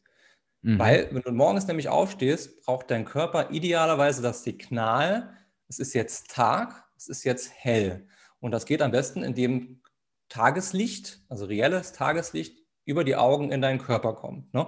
Mhm. Weil dann macht dein Körper nämlich nichts anderes, als dieses Schlafhormon Melatonin abzubauen und aus dem Körper zu schwemmen und Cortisol, also unser Stresshormon, was aber sehr, sehr wichtig ist, damit wir in die, in die, in die Pötte kommen und Leistung bringen können, aufzubauen. Und das ist im Winter zum Beispiel sehr, sehr schwer. Ne? Wenn du morgens im Dunkeln ins Büro fährst, sitzt den ganzen Tag dort am Rechner unter künstlichem Licht und fährst im Dunkeln wieder heim, hast du nicht genug Tageslicht und das hat wahnsinnig viele Konsequenzen. Das sorgt dafür, dass dein zirkadianer Rhythmus äh, durcheinander kommt, dass du abends, tags ähm, am Abend drauf, wenn du ins Bett willst, nicht genug Melatonin produzierst, dass du nicht genug Serotonin produzierst, dieses Zufriedenheitshormon, weil du nicht genug Tageslicht hattest. Das brauchst du nämlich. Und was viele nicht wissen, ist, dass aus Serotonin im Endeffekt Melatonin produziert wird. Du brauchst Serotonin, um Melatonin zu produzieren, um in den Schlaf zu finden. Deswegen haben depressive Menschen oft auch Schlafprobleme, weil depressive Menschen oft zu wenig Serotonin haben und dadurch dann zu wenig Melatonin und dadurch dann schlechter schlafen. schlafen. Also es hängt wirklich, fängt ganz, ganz, ganz früh morgens, fängt das schon an und zieht sich durch den ganzen Tag. Also dein, deine Gewohnheiten am Tag entscheiden äh, sehr, sehr stark über den Schlaf in der kommenden Nacht. Wahnsinn. Ein wirklich äh, sehr komplexes Thema. Das stimmt. Du hattest vorhin noch, und das würde ich jetzt vielleicht, das finde ich jetzt einen schönen Abbinder gerade, du hattest vorhin noch kurz angerissen, äh, in unserem Gespräch, den Schlafkongress. Vielleicht magst mhm. du da noch mal ein paar Worte zu sagen. Was war das? Klar. Worum ging es da? Was ist das? Gerne. Also der, der Schlafkongress, den habe ich zusammen veranstaltet mit ähm, damals hießen die Gesundheitsakademie, jetzt heißen die Medumio. Mhm. Im Prinzip, also es ist eine kostenlose oder es war eine kostenlose Veranstaltung. Mm, was wir halt gemacht haben, ich habe ganz, ganz viele Interviews geführt mit Experten zu mhm. verschiedenen Nischenthema rund ums Thema Schlaf. Ne? Mhm. Also wir haben gesprochen über Supplementierung, was kannst du also nehmen, äh, um besser zu schlafen, wie wirkt sich Blaulicht aus, was macht Sport, was macht Ernährung, wie sieht, gut Schlafe, wie sie, äh, sieht gute Schlafhygiene aus, etc. Und dann lief das halt so, dass jedes Video für 24 Stunden kostenlos zur Verfügung steht. Kannst du dir 24 Stunden kostenlos ansehen. Mhm. Wenn du das dann verpasst hast, musst du danach, wenn du es nochmal, wenn du es sehen willst oder nochmal sehen willst oder dein Leben lang Zugriff drauf haben willst, dieses Kongresspaket erwerben. Mhm. Kostet, glaube ich, 57 Euro oder so, ich weiß nicht genau. Dann hast du die Videos, du hast von mir noch so einen Guide dazu, also so, so ein, ähm, eine Zusammenfassung von all den äh, Facts aus den Interviews mhm. und so weiter und so fort. Und es gibt dann noch ein E-Book, was man dazu käuflich erwerben kann. Das lief im Juli, wird höchstwahrscheinlich im Januar wiederholt. Mhm. Äh, man kann, wenn man möchte, wenn man mir folgt auf Instagram, auf Facebook oder sich in mein Newsletter anmeldet oder in diesen Biohacking Crash Course, den du verlinken wirst, mhm. wird man dann auch informiert werden, wenn das wieder läuft. Kann aber heute schon auf meine Webseite geben, gehen. Da gibt es auch unter diesem Empfehlungsbereich, wo wir eben waren, gibt es einen Kongressbereich. Da ist der auch aufgeführt. Da kann man sich weiter darüber informieren, wenn man möchte. Das haben wir halt gemacht, weil es sowas zum Schlaf noch nicht gibt. Und mhm. weil, wie du ganz am Anfang gesagt hast, dieses Schlafthema auch nicht so richtig groß ist und so stiefmütterlich immer noch behandelt wird. Kann, sich, also ich, kann ich wirklich empfehlen, auch jedem, der ähm, dieses E-Book, was ich geschrieben habe, jedem ans Herz legen, der da tiefer einsteigen will. Oder ich habe auf meiner Webseite, habe ich gesehen, du hast das hier, glaube ich, auch runtergeladen, diesen, diesen Guide, diesen Schlafguide. Genau, genau. Das sind so die, die, also ich meine, wir haben ja auch nicht wahnsinnig viel Zeit. Wir könnten stundenlang drüber reden. Jeder, der jetzt so die wichtigsten Dinge machen will, zusätzlich zu denen, die ich jetzt schon genannt habe, um guten Schlaf zu haben, der kann sich das da kostenlos runterladen. Da ist das alles nochmal in Schriftform aufgeführt. Kommt man, jetzt habe ich es nicht ganz äh, äh, verstanden, Chris, kommt man jetzt an dieses alte Kongresspaket noch dran? Oder ja, aber käuflich erwerbbar. Das also das ist klar. kostet Geld. Mhm. Man kommt dran, das kommst du auch noch in zwei Jahren dran, aber du musst es dir kaufen. Ansonsten musst du warten, bis wir es wiederholen. Dann kannst du es auch live kostenlos schauen. Okay, okay, perfekt. Und das aber dann hast du halt diesen Zeitdruck, ne? weil dann haben wir meistens drei unterschiedliche klar. Videos pro Tag und die musst du halt erstmal unterkriegen, weil die sind so zwischen 50 und 80, 90 mhm. Minuten. Und das geht auch über deine Website, der in den alten Kurs zu erwerben? Genau, also auch in dieser Empfehlungssparte, also im Menü gibt es irgendwo Empfehlungen, Kongresse und da gibt es dann irgendwann den Schlafkongress. Da gibt es noch andere Kongresse, wenn es jemand interessiert, okay. aber da ist auch dieser Schlafkongress aufgelistet. Okay. Ja. Weil jetzt will ich nämlich ganz gerne nochmal zusammenfassen. Äh, ähm, ich glaube, äh, liebe Hörerinnen, lieber Hörer, dir geht es genauso wie mir. Es war ein total tolles, spannendes und faszinierendes Gespräch. Ähm, ich habe für mich so viel mitgenommen und äh, klar, jetzt kann ich mir vorstellen, wenn ich das beim Bügeln höre oder im Auto oder mit dem Hund draußen, denke ich, oh Gott, oh Gott, wie komme ich an diese Information? Informationen. Aber ich fasse das jetzt nochmal alles zusammen. Das geht wirklich ähm, relativ einfach, weil der Chris da wirklich äh, ähm, super dabei ist, Informationen rauszugeben und das eigentlich auch alles über einen Kanal funktioniert. Also Abgesehen davon setze ich das Instagram-Profil vom Chris logischerweise in die Show Notes, verlinke das auch. Du weißt ja, es gibt immer den passenden Post am, zum Veröffentlichungstages des Podcasts. Da verlinke ich ihn auch mit drin. Und da kannst du bitte auf jeden Fall deinen Kommentar da lassen, liebe Hörerinnen, lieber Hörer, was dir besonders zugesagt hat, was dich vielleicht dann noch interessiert und gerne auch die Info, wenn du jetzt denkst, Mensch, der Dirk, der hätte da mal genau tiefer reinfragen sollen in diese Schlafmessung. Dann versuche ich den Chris nochmal zu überreden, ob er nochmal wiederkommt. Also hau mal alles rein, ähm, was, dir, was dir dazu auf der Seele liegt. Ansonsten packe ich dir, und jetzt komme ich auch mal zum Punkt, die Website vom Chris mit in die Show Notes und da registrierst du dich einfach für den Newsletter. Und dann bekommst du wirklich alle Informationen, ähm, die er hat. Da geht es tiefer ins Biohacking rein. Er, da hörst nochmal äh, was über seine Geschichte. Da ist auch das Buch mit drin, was er vorhin vorgestellt hat. Ähm, das heißt, da wirst du auf jeden Fall informiert. Lad dir auch genau da diesen Schlafguide runter. So habe ich es jetzt einfach genannt. Das ist der gleiche Prozess. Äh, E-Mail-Adresse eingeben, auf OK klicken, dann kommt eine E-Mail und dann kannst du den runterladen. Da findest du nochmal ein paar weitere Tipps zusätzlich zu denen, die der Chris gerade genannt hat. Und dann kannst du dich einfach auf durch die Website arbeiten, die auch selbsterklärend ist. Also in einer ruhigen Minute oder in einer ruhigen Stunde kannst du dich da aller Themen annehmen. Ja, das finde ich immer ganz wichtig, weil man denkt, oh Gott, ich muss mir das überall zusammensuchen, ist es aber gar nicht. Und wie gesagt, ich helfe da auch gerne dabei. Und ansonsten kann ich mir vorstellen, wenn du den Chris auf Instagram fragst, dann ist er auch sehr gerne dafür, dafür zu haben. Absolut, sehr gerne. Natürlich. Okay. Chris, ich freue mich sehr, dass du da gewesen bist. Es war ein sehr inspirierendes und wirklich sehr äh, interessantes Gespräch. Äh, es ist immer wieder, also ich finde es ist noch mal klarer geworden, wie wichtig dieses Thema Schlaf ist. Und ich bin froh, dass es solche Menschen gibt wie dich, die unter anderem, es ist ja nur eins von, von mehreren Themen, die du hast, dieses Thema wirklich sichtbar machen. Dafür ganz, ganz lieben Dank. War mir ein Vergnügen. Ich danke dir, danke dir sehr für die Einladung und freue mich immer wieder tierisch über dieses Thema zu sprechen, weil es so spannend ist und weil du so viel machen kannst mit kleinen Hebeln.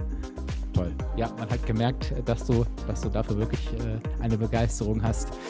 Ja, und dann beenden wir die Episode an dieser Stelle einfach. Ähm, Nochmal danke, Chris, für dein Hiersein und für alle anderen sage ich, ich sage Tschüss bis zur nächsten Episode. Du weißt, alles zu mir findest du einfach unter www abspecken-kann-jeder.de.